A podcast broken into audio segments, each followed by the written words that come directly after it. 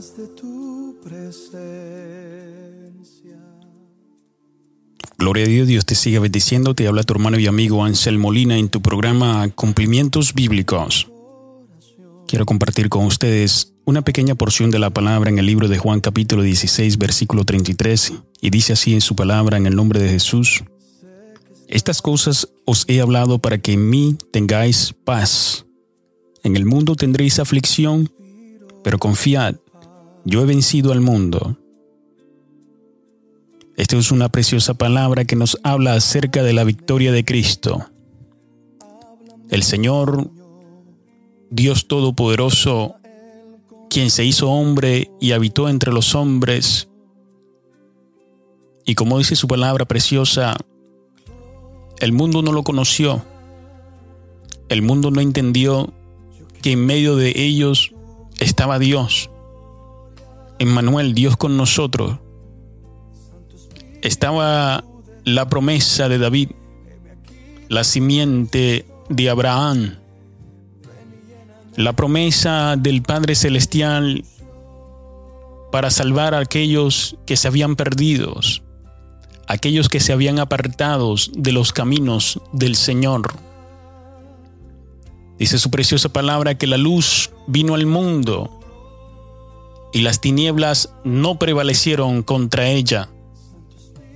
La tiniebla no pudo apagar esa luz que vino a alumbrar a la humanidad.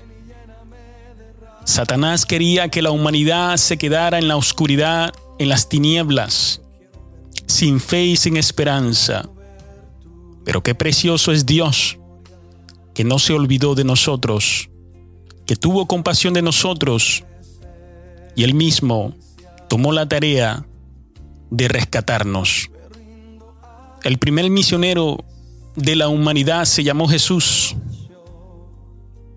El primer misionero, misionero de la humanidad se llamó Dios.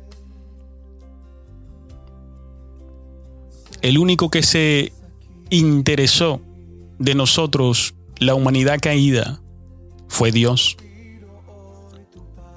Me imagino que después de la traición de los ángeles, cuando se levantaron con Satanás, Lucifer, el padre mentira, el Señor lo reprenda, Dios tuvo que sacar del cielo a una tercera parte de estos ángeles.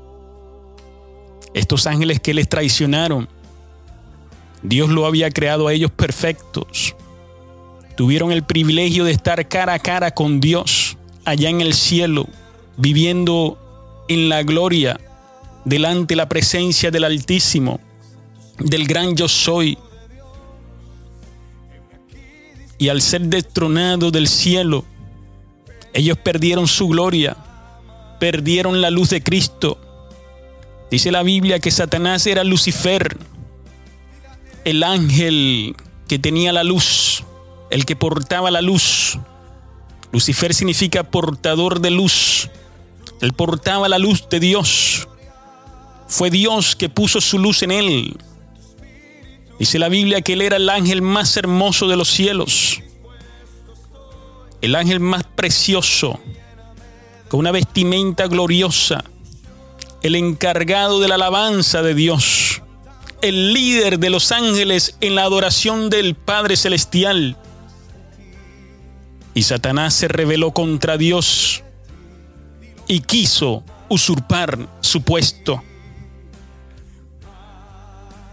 Y Dios en su justicia, en su santidad lo detronó. Lo sacó de frente de su gloria. Dice la Biblia que cayó como un rayo, como un relámpago a la faz de la tierra. Esta nueva creación que Dios había hecho para el hombre habitar. Un hombre espiritual con cuerpo, alma y espíritu. Y Satanás vio la gloria de Dios en el hombre, porque Adán y Eva estaban vestidos de su gloria, estaban vestidos de la luz del Altísimo. La luz moraba en el hombre. La gloria de Dios vestía la desnudez del primer hombre. De tal modo que cuando vino Satanás y engañó a Eva, y después Eva convenció a Adán de comer del fruto prohibido, Dice la palabra de Dios que esa luz desapareció, se apagó y fue descubierta la desnudez de ello. Y entró la vergüenza en el hombre por primera vez. La vergüenza de estar desnudos.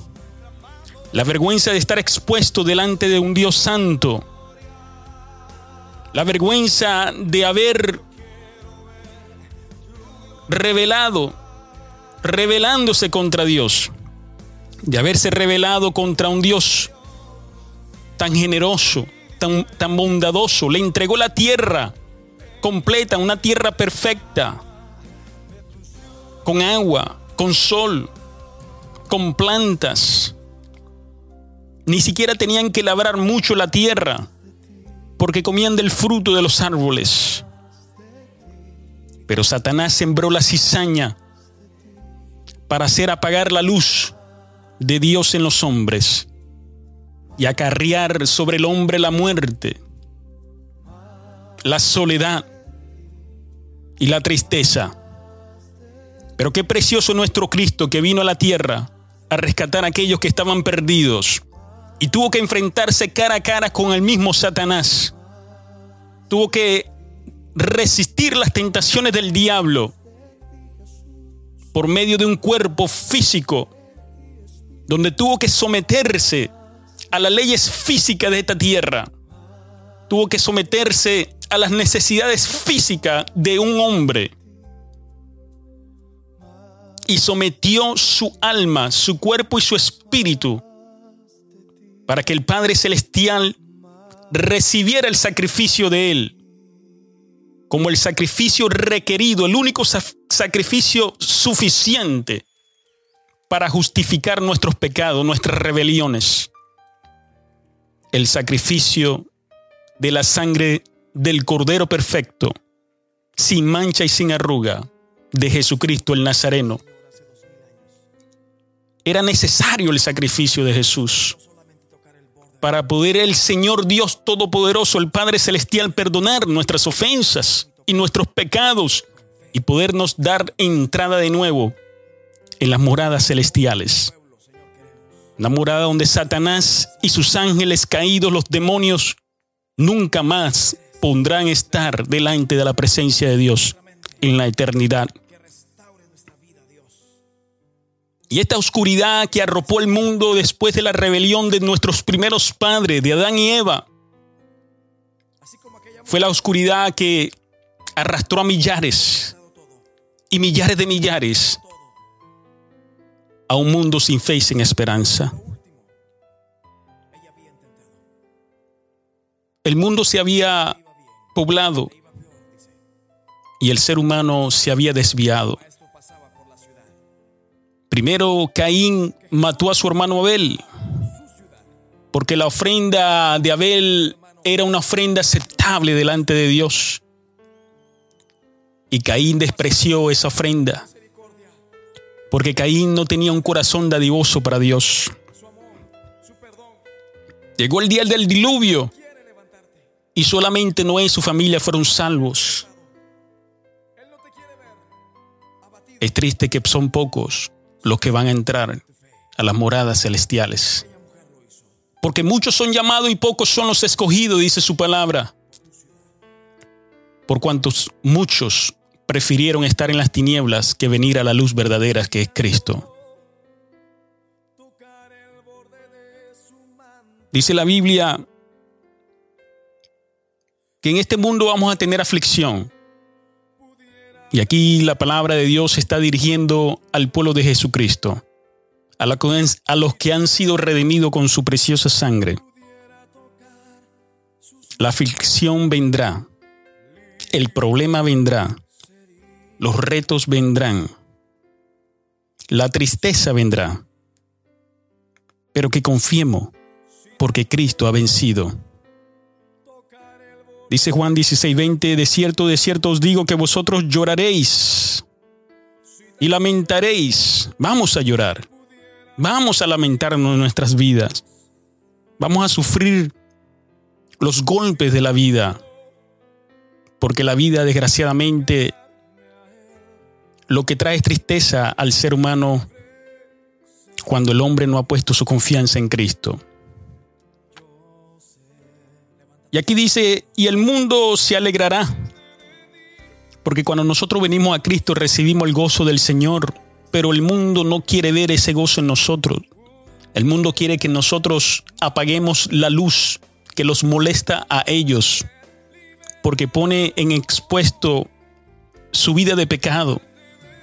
Y el ser humano, así como Adán y Eva, cuando perdieron la gracia de Dios, la luz de Dios, ellos mismos fueron en el huerto a tapar su desnudez. Y como pueden ver, no era suficiente para, para tapar su vergüenza.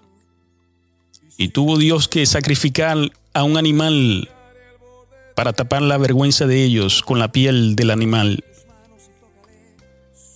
Dios quiere cubrirnos con su sacrificio. Dios quiere cubrirnos con las vestiduras celestiales. Y ese, esa cobertura, esa túnica, esa vestimenta celestial, la obtenemos por medio del sacrificio de Jesús.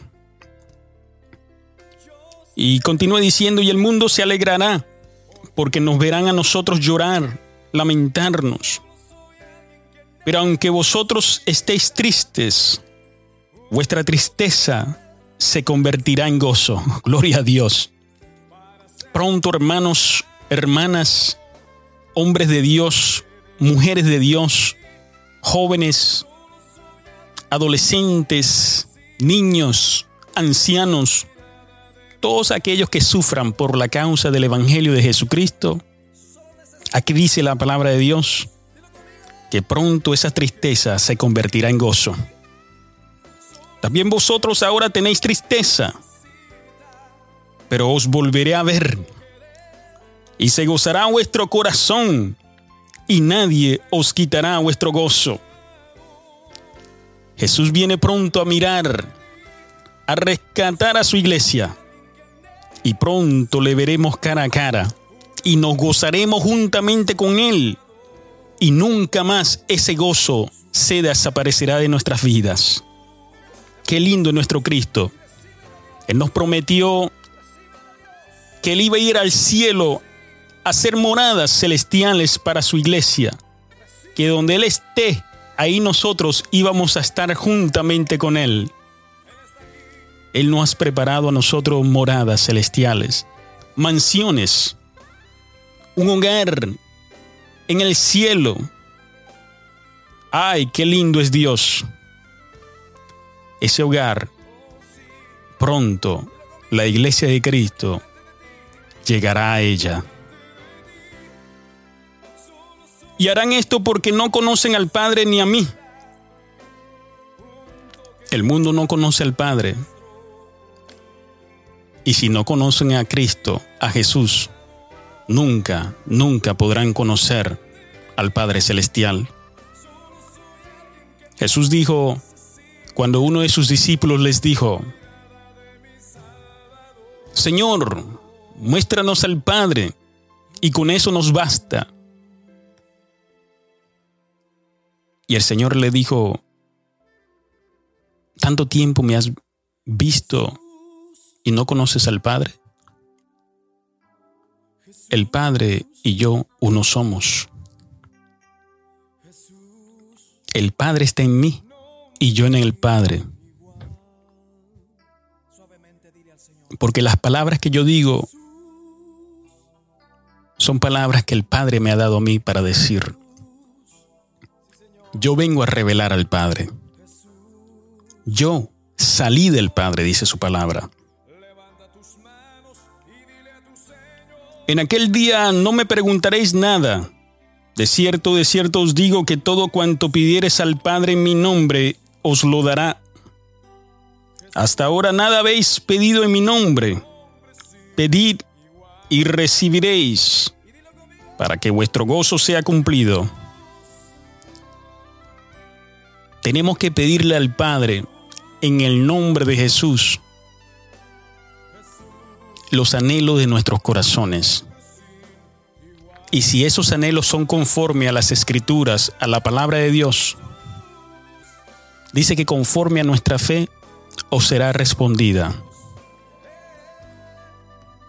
El anhelo de nuestro corazón debe ser mirar al Padre cara a cara.